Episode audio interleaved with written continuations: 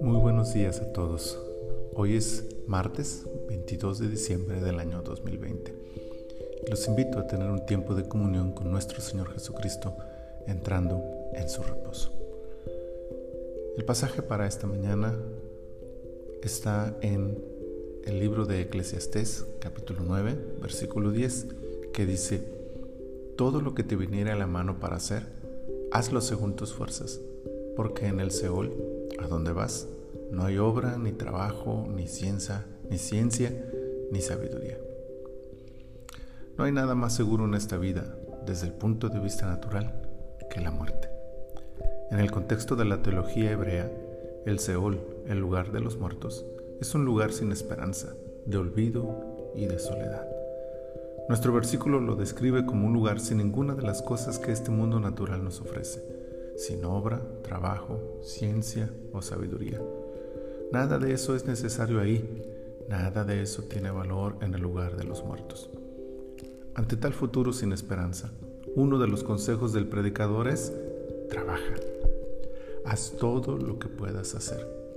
El sentido de esta expresión bíblica es la de observar la vida como una oportunidad para hacer algo valioso con ella, ya que cuando termine, esta opción se habrá ido. La muerte da por cerrada nuestra posibilidad de acción, de crecimiento, de dejar huella en el mundo. Si bien la teología de la muerte en el contexto hebreo es pulida en el Nuevo Testamento, en el sentido de dar un nuevo destino a los de la fe, el paraíso que Jesús ofrece al ladrón al lado a su lado en la cruz. Es cierto también que el sentido de inacción para con el plano terrenal se mantiene, confirmando que los muertos no pueden interactuar ni mucho menos participar de las obras de este mundo.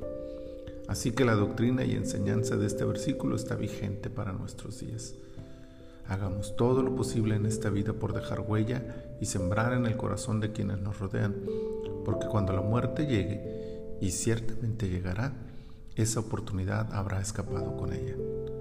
Lo único que puede limitar tal esfuerzo es un conocimiento objetivo de nuestras propias fuerzas, las cuales son la medida clara con la que podemos avanzar. Según tus fuerzas, dice el pasaje. Da la idea de conocer nuestras capacidades, habilidades, talentos y oportunidades, estas últimas en consonancia con el mensaje principal del pasaje, una oportunidad para trascender. Conozcamos nuestro tiempo, nuestro entorno. Identifiquemos la oportunidad frente a nosotros. Valoremos los recursos en nuestras manos y actuemos en consecuencia. Quizá el complemento perfecto de esta verdad bíblica sea el hecho de que nuestras fuerzas y capacidades pueden ser potenciadas por la presencia de Dios a nuestro lado, si es que en verdad tenemos una relación con Él, y por la seguridad de que nuestros actos en Él no solo impactan el mundo en que vivimos, sino la eternidad misma.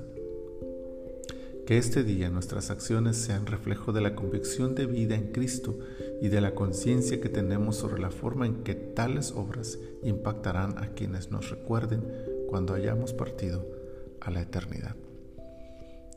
Oremos un momento a nuestro Dios. Padre, gracias por la vida que nos regalas. Gracias por este momento que nos concedes para meditar en tu palabra y para hacer que ésta traiga resultados en nuestras vidas. Señor, gracias por este día. Gracias por la oportunidad hoy de hacer algo con nuestras vidas que dejen huella en el corazón de aquellos a quienes conocemos, que interactúen con nosotros.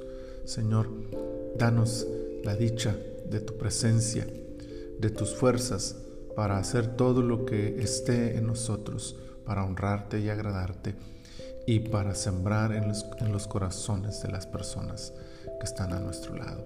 Muchas gracias te damos, Señor. En el nombre de Cristo Jesús. Amén. Estamos a unos días de Navidad y espero que todo en casa marche maravillosamente con la presencia de mi Señor. Dios les bendiga.